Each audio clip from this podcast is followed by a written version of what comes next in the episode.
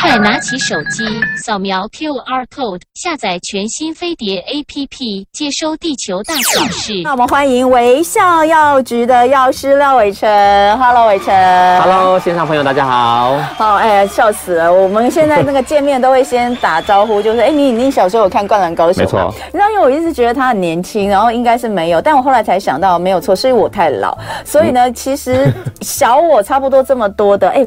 我刚刚才发现，我居然我居然比廖药师刚好大一轮呢。我们是同生肖，真的太可怕了。好，那他那个年纪刚刚好是动画，没错。对，可是其实漫画很早就出来了，嗯、漫画到所以所以你们那时候是没有看漫画，是直接看动画，对？因为我们那时候小时候那附近没有漫画店。真的，就云林的时候，我们那时候附近西螺是没有漫画店，有的话就是很多那种 跟网咖在一起那种的，所以我们不敢进去。不敢进去。对，但是呢，我们家里有电视，对，所以我们只要时间一到，就会准时坐那边看。哦，所以他是灌篮，但是看《灌篮高手》的这个呃动画长大的小孩。对，而且很多年嘛，我记得。很，我从国小开始，你知道我们云林那边呢，就很乡下，穷乡僻野嘛，没有什么篮球场。嗯，我阿公还因为篮球，那灌篮高手帮我打造一个半场的篮球场，真的太感人了。真的，而且我就因为那件事情，我的人际关系变超好，因为大家都来说，哎、欸，廖成，我带他去那边打篮球。所以动画的影响力超级大的。所以你那时候真的是因为看了《灌篮高手》之后，开始就是疯狂喜欢打篮球。对呀、啊，哦，就是我会幻想说，哎、欸。就像樱木花道一样，不会的人没有都可以，那边投篮没有，可以灌篮没有，殊不知根本灌不到。好笑了，所以哇，所以真的是，刚刚我就问他，然后他就叫我千万不要告诉他，因为他说他他还没去看电影。我说不会不会，我真的是不爆雷的。然后他说为了这这个，他还特别去复习了一下。你是复习卡通吗？对，动画的部分。而且还有懒人包，就是你不可能全部重新看一次嘛，他会有那种就是上下集，然后总共看了四个小时就看完那种的。我几乎是属于没有看过的，当然我知道。灌篮高手，然后我也里面的那个内容啊，那个主角我全部都知道，他们每个人的个性我也都知道，但是我没有去看那个，我没有去仔细看，就不会看到每一场每一场的比赛的那个内容，但我完全知道那个过程，因为我们都是跳着看，或是看有看过漫画之类，但是我去看就是完全。好看，就是、嗯、这就是一部，不管是不管是第一次去看的，还是你你当然是铁粉去看，都会很感动。嗯、好了，但是现在你知道，大家就是就跟那个就跟捍卫战士那时候演的时候，大家见面都会问说，哎、欸，你你有没有去看捍卫战士？我上集来的时候，第一个是你看足球吗？对对对对，我们总是要跟时事结合一下的。是。好，那当然回过头来，我们要讲到，呃，今天的重点是保健品怎么吃最有效。呃，嗯、说真的啦，药局哦、呃，因为微笑。微笑药局是网络嘛，但是在一般实体的药局，除了就是你拿处方签去去这种健保药局之外，呃，这个偶尔买买药之外，其实我真真心觉得药局最大宗的收入来源是保健食品。你自己说是不是？呃、欸，都在卖保健食品。单错，才不是。我我还说这，因为。一天来买保健食品的只有几个人而已，但一天来买药品的人很多。可是买药品的人，你们都会顺便推荐保健食品啊？但比率很低啊，连营业额里面在这两三成是保健品而已，真的啦。但是保健品的确就是乳乳胶加强，它是比较多操作空操作空间啦。哦。但他买的人就是一天可能有几个人而已。哦。但你看一天买普拿疼，一天买一些感冒药人就很多。但说真的，保健品真的营养补充品真的太多了，有的时候我们真的不知道自己到底适合什么，或是这些。这些东西买回来之后排排站，我到底什么时候要吃它？那呃，怎么吃最有用，或是什么有没有什么不能一起吃？哦，这些都是很很很是真的。我跟你讲，即便我常常在回粉丝讯息，很多粉丝都会问我，我自己常常都会忘记，还要再回去找一下我的笔记，真的常常有时候会忘记。所以我想说，今天我们就请呃伟成来跟我们做一个呃比较完整的分析。大家这一集也是要收藏的，因为我跟你讲，这种哦很容易就忘记，因为因为太多了，你知道吗？所以我们就。来讲，先来看看你自己，你自己每天都会补充的营养品有什么？我如果每天自己吃的话，我会吃叶黄素，因为每天用电脑工作嘛，就是电脑盯久了，或者手手机盯久了，那眼睛会很不舒服。那因为久了之后，你蓝光只伤害眼睛嘛，其实你的眼睛这个真的容易病变，所以我定期吃的是叶黄素。嗯，对。那第二个是叫虾红素。因为眼睛很容易疲劳，嗯，但是很多民众问我说啊，你有吃什么？那我就跟你吃就好了。其实很多民众都想说啊，别人吃什么我就跟着吃什么。譬如说，好，那艺人长得很漂亮，我就吃那胶原蛋白。嗯，那你吃了会跟他一样漂亮吗？也不一定嘛。但是呢，这边要跟大家，嗯，每个消费者提醒观念是，其实保健品的选择跟每个人的生活还有饮食习惯很相关。嗯，就举我们刚刚吃的说的那个叶黄素好了，有些人说啊，哎，要是啊，农夫要不要吃叶黄素？嗯，应该不用吧？我说农夫为什么不用吃叶黄素？他说：“哎，你说农夫不会滑手机吗？农夫也有滑手机吗？但是我们都会说，农夫吃叶黄素目的是因为说他在太阳底下工作会受到太阳光，嗯，也有很多蓝光、紫外光伤害。嗯，但是他们如果平常吃的蔬菜量很多的，嗯、其实就不用额外摄取。啊，戴着墨镜夏田的农夫这么 fashion 的话，那 可能可能也不用哦，很烦，你知道吗？对，所以叶黄素、虾红素是你一定吃的，对，一定吃的。还有呢？好，B 群。” B 群，再来就是益生菌。好，等一下我们就来看看他每天什么时间吃。今天呢，来保健品到底怎么吃最有效呢？药师来这里跟大家分享。在现场的是微笑药局的药师赖伟成。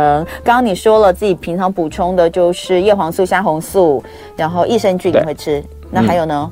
就这样子，就这样子吗？对。你知道为什么吗？为什么？因为我每我每个月会去算，因为我我从店里面拿嘛，对，我会记账，会会支出，就譬如廖伟成吃的哪些保健品，然后都要控制在某个 budget 里面。哦，有预算考量就对。对，就是应该说不是预算考量，是我要知道说我吃的东西是不是真的是我需要，哦、然后我会特地为了，比如说我我补充什么东西，比如说我想要吃多点蔬菜，嗯，我就不会去一定要选蔬菜粉或什么的，我就会打果汁。所以我们家有个果果汁机，我就会把各种我想要吃的营养素丢进去，所以我才把我的那个保健品控制在很少，是因为你吃保健品还会同时吃到赋形剂。哦，对，所以通常我都会我大多不会吃超过五到六样，最多。不然你看啊，你就是一早起来就是可能早上三颗，下午三颗，晚上三颗，就很多颗了。嗯，所以大部分控制在比较少量，这是我个人的习惯。哦，哇塞。现在很多人都是吃保健品，没有在吃饭的，你知道吗？保健品当饭当饭吃，因为吃完真的就很饱了。好，哎、嗯欸，那你不喝维他命，你不吃维他命 C 哦？我每天一定哎、欸，你知道我这一生，嗯，哦，我已经讲到一生了哈。我这一生最有感的就是维他命 C 发泡錠。嗯、我觉得这三年我开始吃维他命 C 发泡錠之后，真是真的是救了我，抵抗力好很多。我以前是每个月都要感冒的人呢、欸，嗯、我现在一年我的健保卡，我当然还是会用，可是会用在别的地方，我不会用去看感冒、欸，哎，嗯，真的很夸张，而且这几年真真的是这样。那当然可能，因为 COVID-19 很严重的时候，对啊，这样当然这几年因为大家可能戴口罩也也也降低了你，对，但是我的状况就真的还不错，嗯。再敲三下，再三下，好好好。对，我觉得维他命 C 很重要啦。哎，那你刚刚讲的这个东西，你吃的时间点是什么？你知道有些什么要空腹吃，什么要要呃是饭后吃？那你刚刚说的就是益生菌跟虾红素、叶黄素嘛？嗯，那叶黄素跟虾红素你是分开吃吗？因为很多是做在一起的，嗯，它就是叶黄素里面含虾红素的。对，那这个我是分开吃。你分开吃哦，嗯，哦，因为我是买单方的，哦，因为叶黄素我是吃十五毫克，对，然后是每天吃嘛，哦，那虾红素我吃的是六毫克的，嗯，也算剂量比较高的，嗯，那其实这两个你说，因为一起吃它没有超过。一起吸收的最大限制，这道理跟我一样，就是你把叶黄素讲的是你的饭好了，嗯、你的虾红素是面好了，嗯、你饭跟面通常不会一起吃嘛，你会分开吃，或者吃饱了，哦、你身体的吸收度可能就因此下降。哦，但基本上现在做在一起的这些配方啦，剂量都不会那么高。嗯，所以很多消费者问我说、嗯、啊，一起吃那不是就没有用了？嗯，基本上没有超过两个成分都没有超过十五毫克以上了，是不太会有明显的竞争。OK，对，所以基本上我还是习惯。分开吃，因为虾红素吃了会比较有体力嘛。我是早上吃虾红素，嗯，早上可能早餐吃完立刻吃。嗯，那我的叶黄素都是回到家之后再吃。嗯，但有人说，哎，那是不是叶黄素一定要吃晚上吃比较效果比较好？嗯，其实不是，嗯，因为叶黄素是你吃进去之后跑到你的血液去，嗯，可是它经过四到六个月才会跑到你眼睛里面去，嗯，所以你要吃很久一段时间，它才会有保护力。所以不管你早上吃晚上吃，是没差别。嗯，哎、欸，那所以呃，饭前饭后也没没差别哦，有差，有差吗？叶黄素尽量建议是饭后吃。可是现在不是不是说什么什么游离型、游离型的就没有关系吗？没有，它游离型的结构本身还是常，还是一个很常练的，比较怎么讲，急性比较高啦。嗯嗯、所以不管你是游离型跟酯化型，都建议是饭后吃比较好。哦，好，对，所以呃，那虾红素就没差，对不对？然后另外，虾红素也是饭后吃，也是饭后吃，嗯，也是饭后吃。那益生菌呢？益生菌就要看你吃的益生菌怕不怕酸。哦，对，如果它你不晓得的话，没关系，你就是跟着饭一起吃，嗯，是最好的。那绝对不要饭后三十分钟或饭后了两个小时再吃，嗯，因为这时候你的胃部的那个酸性度会更酸，嗯嗯，对。那如果你确定啦，你的胃益生菌是不怕酸的，或是有什么包埋技术啊，你就把它放在。饭前或空腹吃，嗯，它的效果会最好哦。嗯，所以教大家这个判别的方法，嗯，那你可以看看外盒或是第一页有没有写什么包埋技术啦，或是什么耐酸、嗯、耐胆碱等等的。对如果有的话，你就不管饭前、饭中、饭后都可以。嗯，那最好是空腹吃，嗯，因为空腹的时候你最快到达肠胃道，效果会比较快。OK，好，那再来我们就来看看，因为有很多的营养素，然后有些单单方，有些复方嘛。嗯、那照你这样讲，你应该是觉得单方比较好，对不对？没有，我很懒惰哎，就是。那你叶叶黄素跟虾红素为什么就分开吃？哦，因为有差别啊，因为虾红素你单方的它剂量高，我都会选那个。你想要剂量高一点就对了。我会选那个，我会挑厂牌。我挑原料厂. Oh, 就这一家的原料厂，我特别挑那一家的话，对，我就不会选他跟别人，通常他就不会跟别人复方啦。哦，了解。所以我是挑那个原料。嗯。好，那所以你说你很懒，那又就是你你以维生素跟这些，比如说 A B C D 这些，嗯，你会选择综合维他命还是分开吃？如果我自己的话，嗯，就是因为我平常的话，嗯，比较没有综合维生素，都是吃蔬果嘛。对。那如果真的是好，譬如说我的。果汁机坏掉了，哦，或是没有其他摄取来讲，我一定会优先挑选这种维生素，是挑选综合的，哦，因为你可能担心说你的饮食不足嘛，所以才补充，嗯，但你想想看，如果这时候我是为了嘴巴忽然破掉，嗯，我可能要高单位 B2，嗯，或是前阵子没不是那个 COVID-19 嘛，那大家都要吃维生素 D 嘛，嗯，那你看综合里面的每一定或每一份的 D 含量都很低。嗯，那你每天要吃到两千 IU，你的这种维生素更不可能吧？不可能。你把它吃个十颗，嗯，你有可能维生素 A 就中毒了。哦，对。对，所以通常我们会看需求，但如果说是一般保健啦，其实蛮建议大家挑选综合的配方，嗯，因为里面你就不用一次吃很多颗，吃一颗就可以。嗯，但如果说你是为了特定需求，看像刚刚说我感冒或是抵抗力 C 加锌等等的，你看您的综合维生素里面 C 才多少而已。对，所以我已经很久很久很久不吃综合的，嗯、我都是挑着吃，挑着吃，C、D 都是另外补充的，我自己啦，嗯，就是这些年都是这样子吃，对，对，所以呃，综合的好还是单方的好，刚刚就讲了，真的是看你自己的需求，是，那你看也也可以看看你的这个医生有没有特别提醒你说你要去增加什么，比如说像，呃，好，比如说像是。COVID 的一个呃后遗症，Long COVID 里面有、嗯、有一些像是什么嗅觉味觉失、嗯、失调，就是失去嗅觉味觉的，那时候医生就会特别帮你补充 B，对，对不对？是 B 几啊？诶。B 六跟 B 十二都有关系，对，然后还有开刀，像我呃几年前不是开肺嘛，两年前开肺，那那时候是从这个呃边边，现在系数都很好，就是一个洞而已，一个洞进去开，嗯、可开完之后啊，你知道就是很长一段，就是有一段时间我没有很长，那天我听我一个朋友讲。才夸张，他跟我同一年开两年，他到现在还会抽痛，就是你知道开完之后，我们我们就会有一种感觉，好像抽筋，嗯，就会这种一刺痛刺痛的那种感觉。我是开完没开完一段时间有，可是后来就没有了。嗯，我朋友已经两年了，到现在还是有。那那个就叫那个是那时候医生也是这样跟我说，就是神经痛。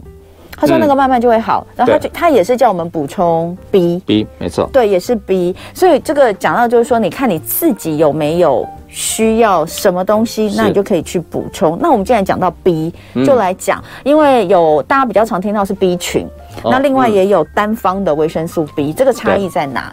差异在哪？就是差在于，其实真的是需求。譬如说好了，哦、那你我们上次不是看那个足球嘛，熬夜嘛，对对对，然后早上起来很累嘛，你就可能想说，我就是个高单位 B 群。对，其实如果说你是为了一些。提神或是真的疲劳的话，嗯。嗯、我们会选择综合的，譬如说像是各个的有什么维生 B one、B two、B 六、B 十二都有的，嗯，因为他们这些的不同的 B 群哦，它是不同的一个辅酶，辅酶就是怎么讲，帮助你营养吸收消化，让你比较有体力的，嗯，那你想想看嘛，你如果一起吃，是不是整个都有帮助到消化，比较体力有比较提升？嗯，如果你单独吃 B one，可能 B two 或是单独吃 B 六。它效果就不会那么全面，嗯，所以如果为了提神的话，建议大家挑选综合的 B 群，可是哦，你仔细看哦，它综合 B 群有分低剂量跟高剂量。嗯像有些剂量就是什么都有，但是都不高。嗯对，像是标榜说什么吃素的人的一些 B 群的话，其实它很多的数据，呃，很多的那个含量不会很高。嗯，但是如果告诉你说提神的，像什么呃克卜类的啦，嗯其实很多的 B 群的含量会比较高。嗯所以大家在挑的时候要看一下你的剂量高跟低。嗯，但这样讲的话，那谁会去买单方了，对不对？对什么单方 B two 啦，还有 B 六跟 B，B 九。九，嗯对，事事实上像 B two 的话呢，我们偶尔嘴巴破的话，你会吃 B two，但是很多人想说，那我吃个综合维生素不就有 B two，或是 B 群就有 B two，那 B two 剂量差很多。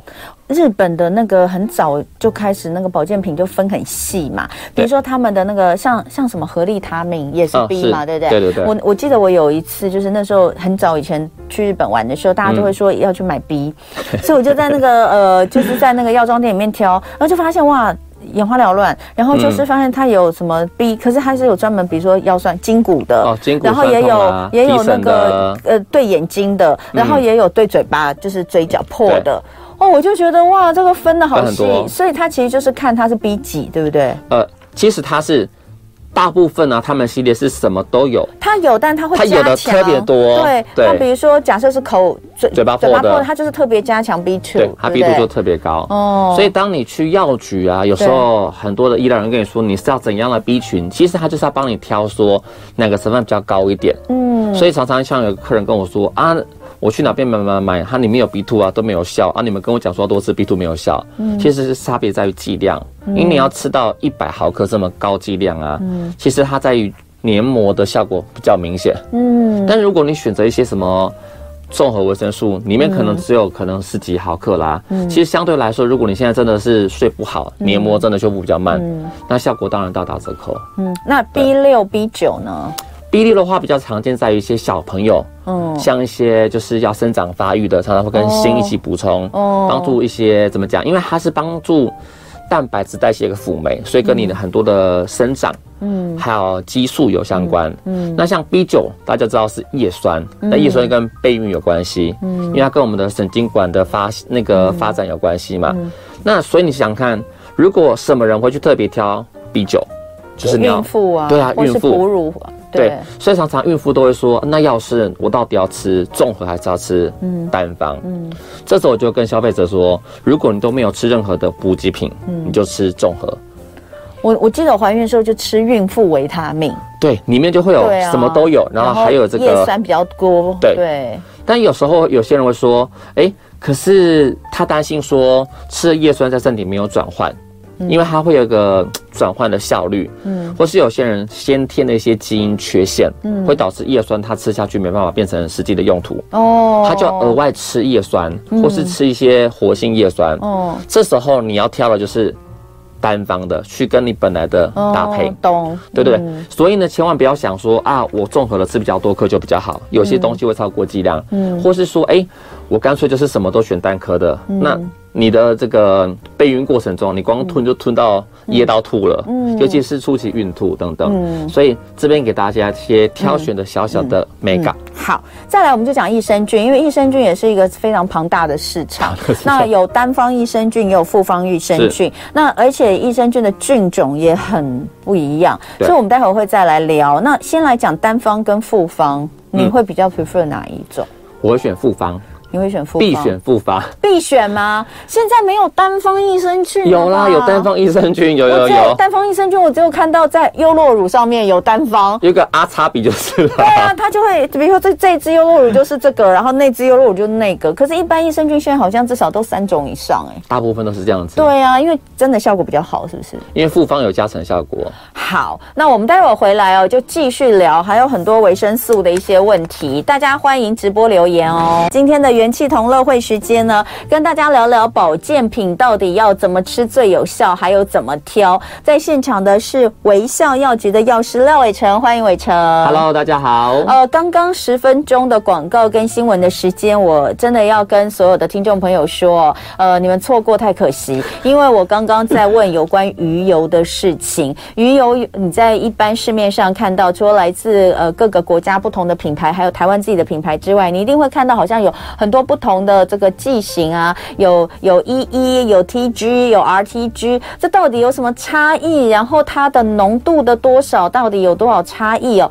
刚刚我们在十分钟里面，伟成用非常详细而且简单的方式让我了解了，呃，我觉得非常棒。所以如果你也是搞不清楚到底鱼油要怎么选的话，你可以去呃，在我们今天的十一点节目结束之后看回看，回看就是在这个十点钟的这个前后的这个五分钟，各五分钟，大概十分钟的时间，我们再聊。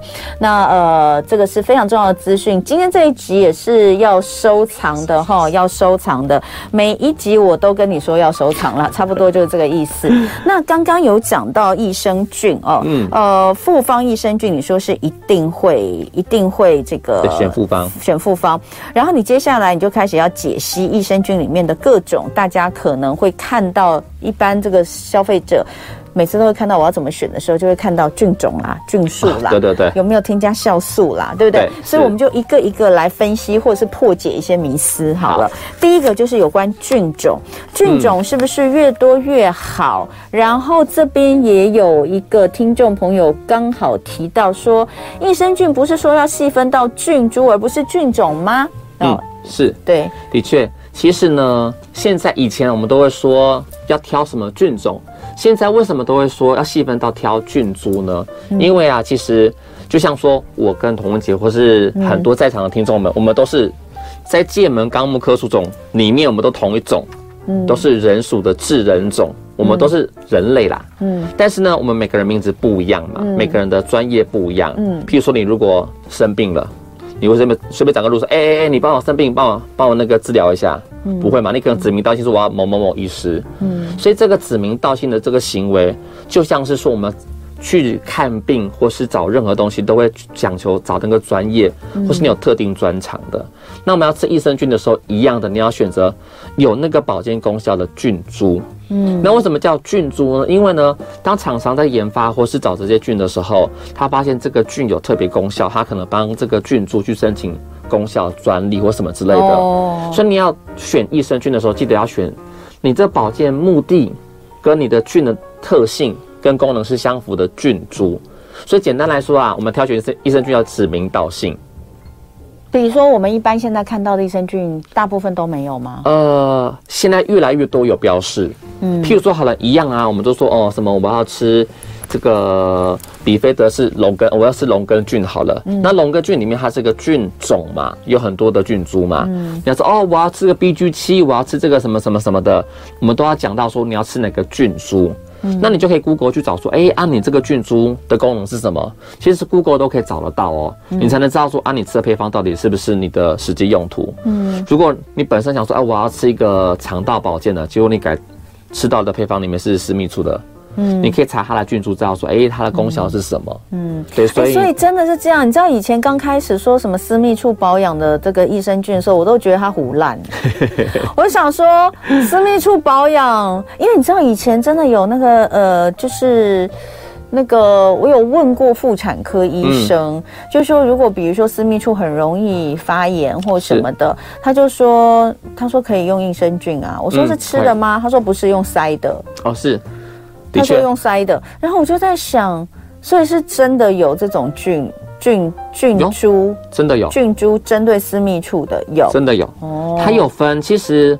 呃，益生菌在私密处的感染里面有分口服的跟用塞的。塞的，对啊。以前哎，在国外蛮流行用塞的，但是我们台湾的话，老实说，以前有些产品进来台湾，然后呢是可以买的。嗯。但台湾的食药署因为用塞的产品都要归类为药品，不能归为食品，所以都是医生在推荐。因为可以跟医生买，所以基本上啦，老实说，就是如果你是要买用塞的益生菌，其实都还是要经过专业人员指示。但是，在台湾的法规上，它变成变成是一个有点尴尬的地方。嗯，但如果你是担心的话，其实口服是一个可行的选择，因为目前在国际论文里面的确有证实某些菌株对私密处感染是有帮助。哎，所以你说，比如说我要上网，我上网去查，就是针对呃，比如说好，比如说好，我随便讲。便秘很严重的人，嗯，他想要吃益生菌，适合什么样的菌株，这都查得到的吗？哎，要反过来，你这样查找不到。那要怎么查？你应该是说，好，你你可能去做功课，好，比如说我要这个配方了，嗯、好，这配方里面，比如说好，里面写什么，呃，A 菌，好，L A one，好了，嗯、好，你就把这个菌名。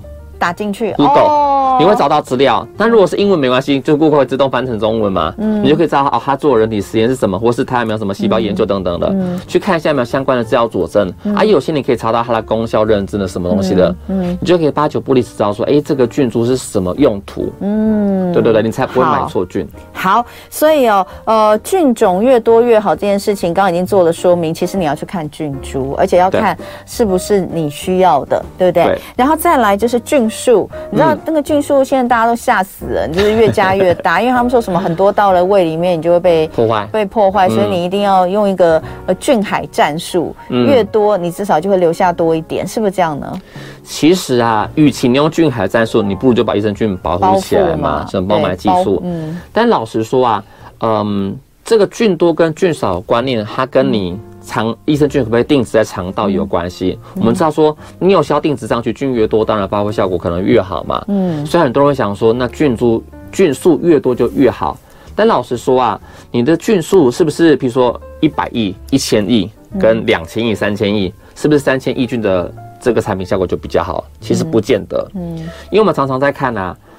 菌数的比较的时候，我们都会以往都是讲说，哦，这个产品是一千亿，这两品两这这个产品两千亿，嗯，我们都忽略了我们要比较的实际上是菌株本身，不是菌数，嗯，所以如果你是同一个菌株哦，你当然菌数越高，理论上来讲定值率越高嘛，嗯，但是如果高到一定程度是不是更好？嗯，就譬如说来讲，我一个团队要工作好了，那我预计四个人，那很和谐嘛。嗯，如果变成一百个人情况下，嗯，会那么和谐吗？或许就碍手碍脚了嘛。对。那益生菌的世界，老实说也是一样的概念。我们在肠道定植的时候，你不是只有好菌跟坏菌，还有很多中性菌跟其他的因素在。嗯。所以你补充过多的好菌，是不是一定是好的？其实不见得。嗯。但怎么去看判断呢？其实它本身来讲，不同的菌啊，在我们当初研究里面。有一个建议的一个大略的范围值，嗯，那我们去挑选这个大略范围值就可以，嗯，像一般肠道益生菌嘛，常见什么一百到四百亿菌，嗯，是很合力的。那你说，难道一千亿菌就不好吗？其实也不是不好，嗯，如果你吃完之后，你觉得哎有帮助，嗯，那它就是一个不错的产品。但如果你发现，嗯，奇怪，这五千亿产品怎么吃了都没什么感觉，嗯，代表说这个产品虽然是五千亿，可是它实际来讲定植到肠道里面的效益没那么好，嗯，对，所以与其挑菌株，不。我也觉得就是大家自己吃，你知道很多人都问我说，哎，你就是说这个到底到底哪一个是最好的？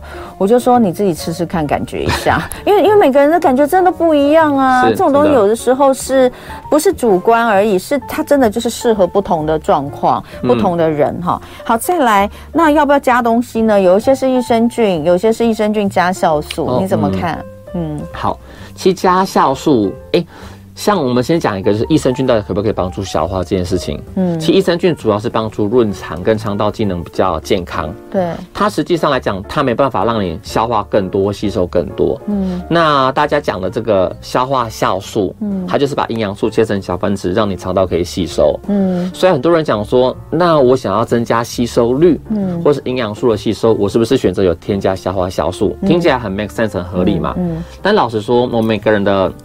消化道都会分泌足够的消化酵素啦，除了三种人，嗯，对，一个呢是本身来讲的话呢，他暴饮暴食，他可有时候不吃，嗯、有时候吃很多，嗯，这时候你突然吃很多，你身体分泌的消化酵素来不及消化，你就需要消化酵素去补充，嗯，第二个是老人，嗯，因为他本身的这个身体分泌消化酵素量不够了，所以常常会有一些广告有没有，就是。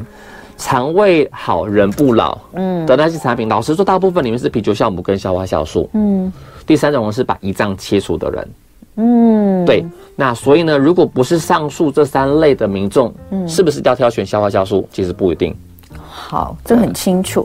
那呃，益生菌的添加，这个是很多人在问，因为呃，大部分为了要让大家好入口，都会增加一些呃有风味的东西哦，甜味。那所以不甜的才是真的好的吗？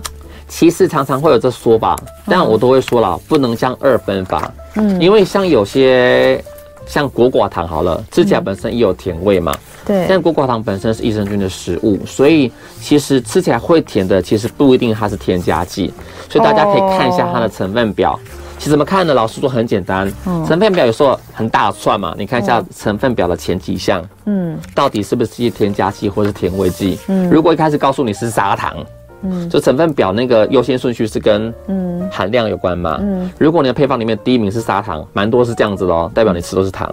哎呦，原来是这样，它是确实吗？每一个它都是根据它的优先顺序是跟它的含量多寡。它不是，它不可，它这有规定吗？这有规定，真的。所以你看你益生菌产品，如果成分表前三项，任何保健食品都这样吗？对，法规规定的。所以我看到有一些，我真的有看过那种，它是主，比如说随便我讲，它它它的主要，呃，好像也许 maybe 是，哎，我我现在一下不知道要举什么例，反正反正就是你想要吃吃它的里面的什么东西，可是它在排的这个五行里面，它是排最后，哎，就代表那个是含量最少嘛，但也不见得是不好的。我举一个例子哦，有些消费者认为说，啊，益生菌越大包越好，越小包感觉没有效，嗯，但你实际去看越大包益生菌里面的粉末，好。它的成分排行榜前几名都是一些玉米淀粉、嗯、砂糖跟一些其他东西。嗯，那你说是不是越大包越好？如果这大包里面加的是像一些什么难消化麦芽糊精，就是膳食纤维啦。对对对。那膳食纤维是好事嘛？嗯。但如果你看到那一大包里面全部都是什么玉米淀粉，全部里面都是一些砂糖、果汁等等的，那。你真的是要吃这些东西，还是要吃益生菌？嗯，所以大家还是要看一下，说你的主成分是什么，并不是越大包就越好。嗯，嗯好。那呃，接下来我们就要来讲到的是其他的。那既然讲到这个呃，因为真的很多，原本今天要讲很多，但是每一个都讲的很详细，所以讲不了那么多。我觉得来讲一下钙跟 K。嗯。呃，因为钙大家都觉得应该要补，然后呢，现在也现在多了一个 K。对，之前大家知道就是要加 D 三，嗯，哦，那现在又多了一个 K，这几个到底是怎么回事？这样？其实 D 三就是帮助肠道吸收更多钙，但我要讲的是 K 这东西，嗯，尤其是我说是 MK 七，嗯，这个维生素 K 好像好像一把步枪。就是维生素 K 呀，它是可以帮助钙有没有？真正的引导它该的骨头成器，而不是卡在心血管。好，所以 K 还可以预防心血管。待会儿再来聊。今天微笑药局的药师廖伟成在这里，因为他每次来我们都说讲不完，讲不完。但是每一次来都有更多的问题。我们现在 YouTube 上真的是满满的都是问题哦，我我觉得应该回不完。所以反正我们就是以后就是固定哦，要是就是一段时间就来跟我们大家聊聊天，接受大家发问一下。那刚刚有讲到 K 维生素 K，维生素 K 是这两年才红起来吗？哎、欸，五年前就有在就有在酝酿了。好，那你帮我们把钙 K 跟那个 D 三，因为因为简单的讲，我们听到 D 三跟 K 好像都是为了要帮助钙更吸收，是这样说吗？嗯，其实不是哦。好，那钙大家都知道吗？就是吃钙就是为了就是帮助你累积在你的硬骨上面，让你比较不会骨质疏松，这大家应该都知道。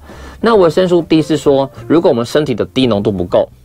你的小肠去吸收钙的能力会降低，嗯，所以如果你都没有晒太阳情况下的话，一定要多补充 D，嗯，你的钙才会吸收的好，嗯，否则你肠道吸收不好，你吃的钙就是直接排出去了，哦，对，没有吸收，哦，所以维生素 D 是跟这个钙的吸收有关系，没错。那这个 K 是干嘛的呢？因为维生素 K，你想想看嘛，如果这个你吸收的钙。它如果不是跑到你骨头沉积，是跑到你的心血管沉积的话，嗯，它就会增加心血管的钙化。所以真的有人补钙补到这个问题出来吗？诶、欸，应该反过来说，目前的资料显示，的确钙摄取钙摄取量越高，嗯，那心血管钙化的比例就越高，这是正相关的哦。好、哦，所以才会有 K 这东西出来。哦，因为维生素 K 这东西本身是可以帮助钙质沉积在对的地方。哦，它会跑到这个骨头去沉积，而不是跑到心血管沉积。那所以你补进来的钙要在在好的地方才对，要在对的地方才对。对，那就用 K 来帮助他。对对对。所以甚至在前几年都还有一些研究去指出说，像特别喜肾的病人，哦，或是一些就是更年期的妇女，哦，你有补充这个维生素 K，嗯。的话，嗯，那补充到一定量，通常我们会补充到一百八十微克的量哦，它可以预防这些心血心血管钙化的风险。可恶！嗯，怎么了？你刚刚讲到，我是 你刚刚说到更年期不？没有，我们不是我厂商就两个月前突然说要寄维生素 K 给我，要帮助他吗？我突然间怒了，怎么会这样？我还想说，你干嘛突然之间要给我 K？没有啊，他可能是为了大家好。我脸都红了，气气起来，更年期还没有哦。但老师说，早上有在听吗？还没有哦。它是跟这个雌激素有很大的关系，即使真的是这样子，所以我们常常会说雌激素。你是说因为雌激素减少？所以会造成你你要去补吗？不是，我，我永远不会。就是因为我们都会说，呃，嗯、女生如果说在停经或更年期部分的话，嗯、因为你的雌激素量高低变化，嗯、其实它增加心血管疾病风险会增加。哦，是真的增加。因为对对对，这个血管收缩跟舒张有关系。对，对，所以为什么说他会拿更年期的妇女当做一个主要的体验对象，是因为他们心血管风险比较高。嗯，所以记得你的钙里面如果可以额外的富含。这个维生素 K 或额外补充其实是好事的。哎、嗯，那怎么吃？就是钙跟因为我记，因为他给我的维生素 K 是单方的，就是维生素 K，嗯，好像不是跟钙一起的。我不知道现在钙是不是有这个，就是加维生素 K。嗯，那现在我们看到就是钙也有说加 D 三，但是我自己是就是 D 三就是另外补充，因为真的不够，因为 D 三一天可能成人建议一千五到两千，对。哦，不是建议啦，就是医生建议啦，一千五到两千，不是国健署建议哦，一千五到两千，那那个一定是另外补，那钙另外补，所以 K 也可以。可以另外补，对，是不是这样？但是 K 的话，因为它跟 D 很像，都是脂溶性的，你可以跟 D 一起吃，就饭后吃会比较好。饭后吃，那钙呢？钙的话，看你是一起吃。哎，钙看你是什么钙。如果你是碳酸钙类的，麻烦你一定要饭后吃。因为它需要胃酸嘛，嗯、但如果是柠檬酸钙啦，什么氨基酸螯合钙啦，嗯、这类不管你饭前饭中吃都没关系。哦，对。那很多人钙是晚上才吃，睡前吃、嗯、也可以嘛，对不对？对，基本上有些人是为了就是舒缓，因为其实钙的补充，当你的血液钙量高的时候，有点。稍微 calm down 的感觉哦，所以有些人是在于睡前吃。那个我们刚刚聊到那位医生，他是早上晚上都有吃哎。对，尤其是像钙跟镁这两个元素哦，可以让你身体比较 calm down 下来。镁也是大家最近很在聊聊聊很多的，但我们今天呢，什么都没有时间再聊了 啊。我们还有好多，本来还要讲锌啦、玛卡啦，呃，还有这个呃，怎么去，比如说红曲、纳豆这些，其实都是很多我们营养保健品。没关系，我们还有下集。我们就可能要上中下啊，应该很多，因为美我也想知道，嗯，美我也想知道。然后你看这边有好多人在问问题哦，嗯、呃，所以我们再找时间来问。那我觉得也许有一集要专门开放给大家问问题，因为因为大家的问题有五花八门，光是可是他们全部都跟保健品有关，嗯，可是就没有在同一个。同一个东西上面，对，我们要我们做节目还是必须要有一个系统的，对不对？就是我我今天先讲什么，比如说我讲钙，我就讲到 K，讲到 D 三，对不对？我讲益生菌，我要把益生菌讲完，所以真的没办法跳着讲，我都要跟这个 YouTube 上的朋友说声抱歉，今天没有时间来回答大家问题。但是呢，跟大家保证，就是廖伟成已经被我们绑架了，他就是会常来就对了。